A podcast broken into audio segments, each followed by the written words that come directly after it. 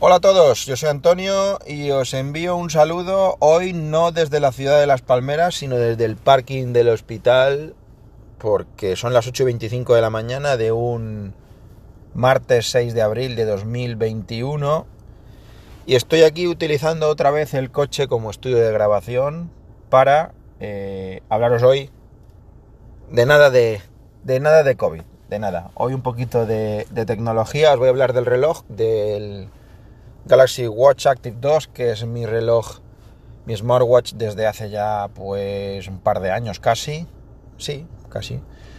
Eh, y bueno, hace muchísimo tiempo, tal como septiembre, octubre del año 2019, estuve grabando cosas sobre tracking de actividad física con, con el reloj e incluso grabé un crossover con Emmanuel de intro pues un poco comparando lo que podíamos hacer, él con su Apple Watch y yo con mi Samsung Galaxy Watch Active 2.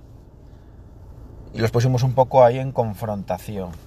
En aquel momento ya el Apple Watch tenía una ventaja importante. Bueno, realmente al día a día no creo que fuera una ventaja tan importante, pero eh, sí que el Apple Watch lleva mucho tiempo ya años que, que tenía la posibilidad de hacer registro de electrocardiograma.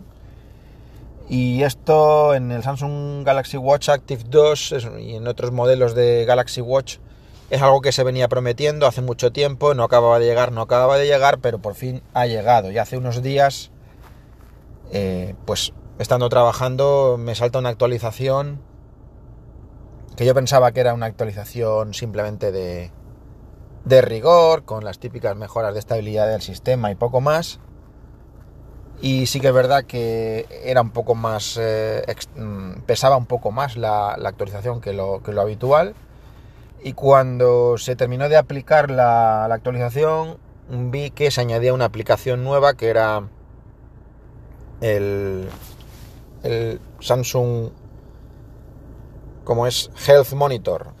Es una aplicación nueva que se añade tanto en el reloj como en el teléfono que te permite, te da las, te da las opciones nuevas de hacer toma de presión arterial y registro de electrocardiograma. ¿Vale? Eh, el tema de electrocardiograma pues es eh, similar a, a cómo se registra en un Apple Watch, es decir, en colocándote sentadito, tranquilo, a ser posible apoyando la mano sobre una superficie plana, colocas el dedo índice sobre uno de los eh, botones y pues en, plazo de 30 segundos eh, pues te hace, te hace el registro con, los sensores y te da un trazado que te eh, manda pues al teléfono móvil, a la aplicación del móvil, al Health Monitor para que lo puedas llevar un registro tanto en la aplicación Health Monitor como en la aplicación de, Samsung Health. Y bueno te permite pues añadir una serie de síntomas. Si es que tienes algún síntoma en el momento de que te realizas el registro de electrocardiograma. Y también pues te permite exportar el, el trazado con, como un archivo PDF bueno, pues lo habitual ¿no? de, este servicio de, electrocardiograma, pues muy similar a lo que, a lo que me contó, por ejemplo, Manuel o, lo que me contó Iván, Treki23, de, de cómo sucede en, en el Apple Watch, ¿no? Y bueno, pues tengo que decir que pues va bastante, va bastante bien. Em, comprobado con un electrocardiograma de los del hospital, pues, pues sí, la verdad es que es eh, bastante aproximado. Y lo mismo sucede con el tema de, la presión arterial. Em, para, usarlo como medidor de presión arterial, antes hay que hacer una calibración con un medidor de un efingomanómetro de, de presión arterial de los de brazo. Yo ya tenía uno que, que tenía Bluetooth y me tomaba la, me hacía las mediciones de presión arterial y por Bluetooth le pasaban, le pasaban los datos a Samsung Health. Ahora, pues una vez que lo calibras, pues es mucho más cómodo hacerte esta toma de presión arterial, esta estimación de presión arterial. Primero se hace una calibración, una triple toma en el brazo contralateral. ¿eh? Te da la aplicación te da perfectamente las instrucciones y todos los pasos para, para hacer la calibración. Y pues eso, te registra tres tomas y a partir de ahí el, dispositivo queda calibrado y a partir de ahí pues ya puedes hacer tú tus tomas con el reloj, tus estimaciones que son aproximadas. También he comprobado pues lo que me da el reloj, los resultados que me da el reloj y los resultados que me da el medidor de brazo y la verdad es que es bastante aproximado y yo creo que dentro de lo que cabe pues sí, sí resulta fiable y es una comodidad bastante interesante no tener que recurrir a sacar el aparato, ponerte el brazalete y, bueno, toda la parafernalia, que aunque vale, son dos minutos, pero bueno, en un momento dado te puede dar algo de pereza y con el reloj es dar un par de botonazos y tener un registro de una estimación de, de presión arterial. Está, pues está bastante, bastante bien.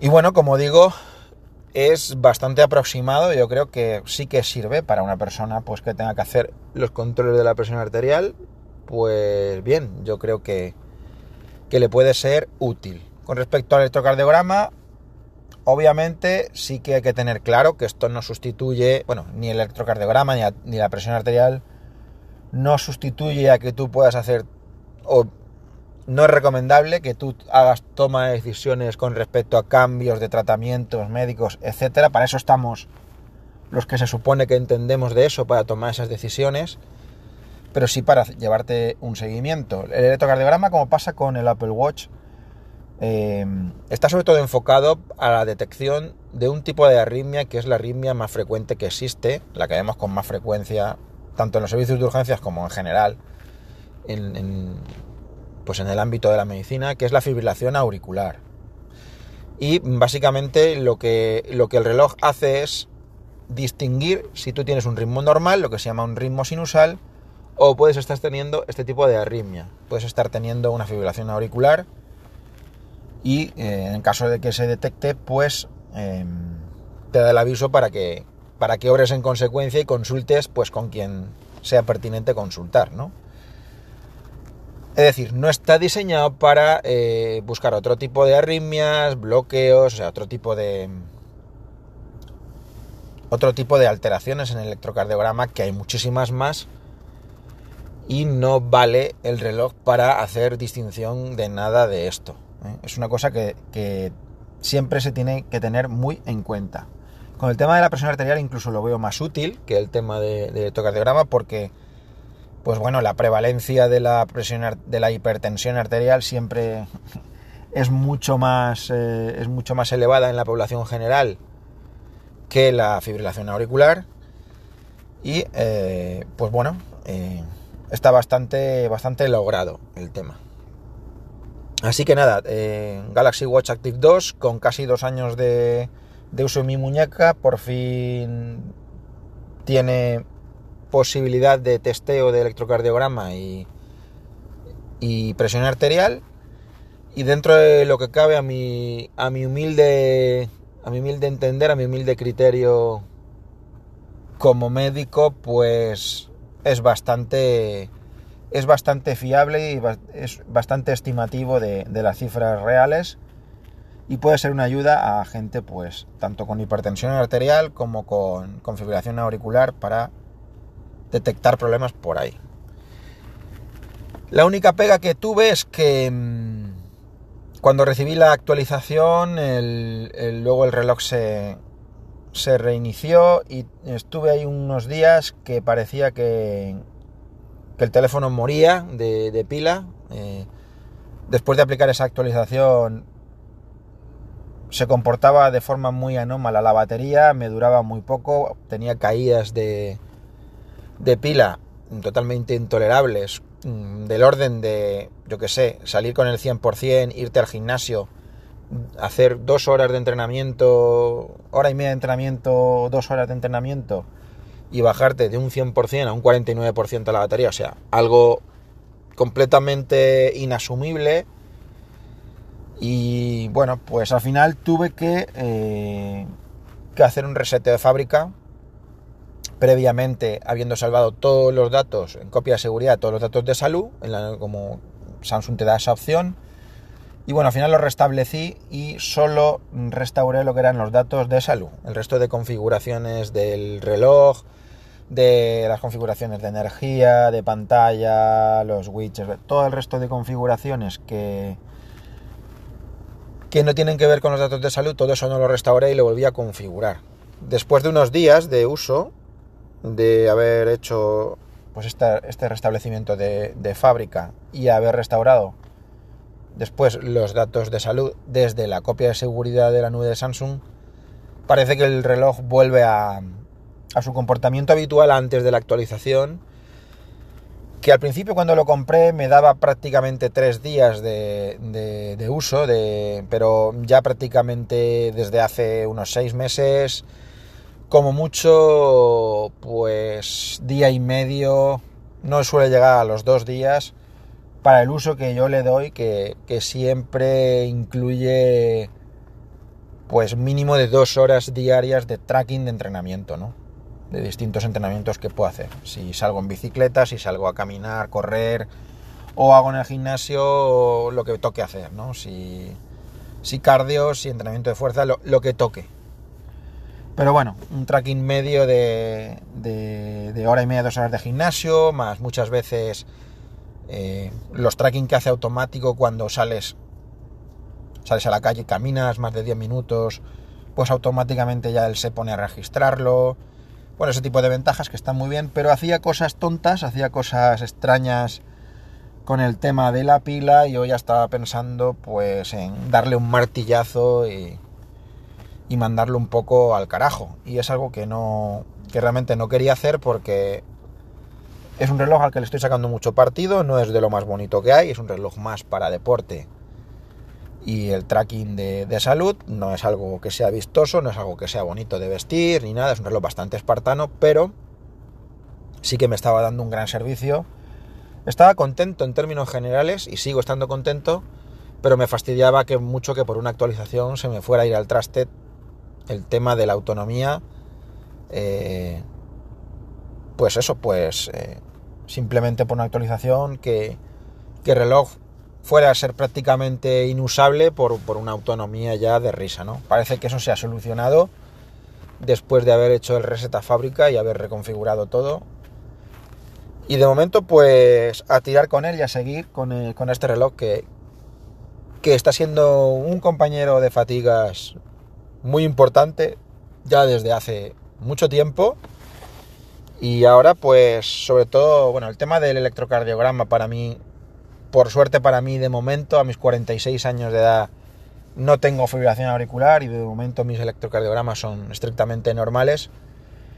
Eh, y bueno, es algo testimonial, de vez en cuando hacerte un electrocardiograma, pues la tontería esa, pues bueno, puede estar bien. Pero el tema de la presión arterial, yo que he sido un paciente hipertenso desde hace muchos años, en relación sobre todo al, a la gran obesidad, a la gran, a la gran sobrepeso que he tenido, que yo he llegado a pesar 130 kilos y entonces han he llegado a pesar 40 kilos más de lo que debiera, em, pues después de todos estos años que ya van, ya van 3 años para 4, pues intentando mantener un estilo de vida lo más saludable posible y hacer ejercicio de forma eh, lo más continuo posible, si puede ser a diario, y tratar de mantenerme ahí en ese estado de, de mejoría física y, de salud, pues el tema de la, de la, presión arterial, yo que he estado con medicación y a base de, de mis cambios de hábitos y a base de el ejercicio físico, he conseguido casi estar sin medicación o estar con la mínima medicación. Ahora mismo estoy sin medicación pues está muy bien tener, em, tener ese registro rápido a la mano, digamos, a la muñeca, para hacer una estimación y da una comodidad interesante. Así que yo lo veo más interesante a la, población en general por el tema de la estimación de la presión arterial más que de los electrocardiogramas. Obviamente la persona que tenga una fibrilación auricular o paroxística o crónica, que ya esté diagnosticado, que esté medicado, y todo esto pues también le puede venir muy bien, ¿no? Pero entiendo que eso interesa a menos proporción de la población general. Sin embargo, el tema de la hipertensión es algo que es muy, muy, muy frecuente y obviamente pues eh, interesa a muchísima más población. Así que bien, eh, contento con el WatchAtic 2. Parece que el tema de la batería ha sido un susto y vuelve a su comportamiento dentro de lo aceptable. Y tenemos ya la función de electrocardiograma y presión arterial funcionando bastante bien. Pues nada, no hay mucho más que comentar. Podcast de dentro del coche y espero que se escuche suficientemente bien. Un saludo y hasta próximos episodios.